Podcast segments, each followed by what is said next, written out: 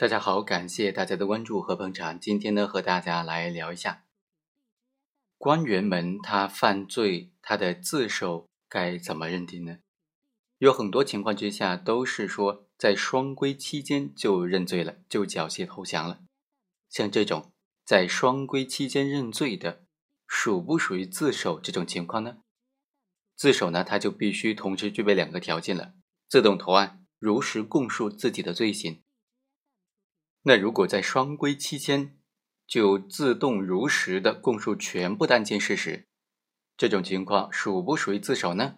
我们通过这个案例和大家简单的来聊一下。曲某行贿一案呢，一审法院就认为曲某在县的纪律检查委员会双规期间，如实供述了办案机关还没有掌握的大部分的犯罪事实，所以应当视为有自首情节。可以依法减轻处罚。一审判决之后，检察院就提出抗诉，认为说曲某没有自动投案，是被办案机关双规到案的。他交代的是办案机关已经掌握的同种罪行，不符合自首的构成要件。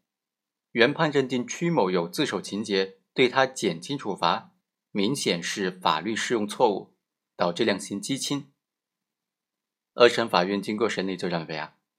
本案当中，县纪律检查委员会出具的初查报告和关于曲某在两规期间表现情况的说明，这两份证据都证明曲某他并没有自动到案，是被纪委双规到案的，而且他双规到案之后所交代的都是纪委已经掌握的同种罪行，依法不能够认定为有自首情节。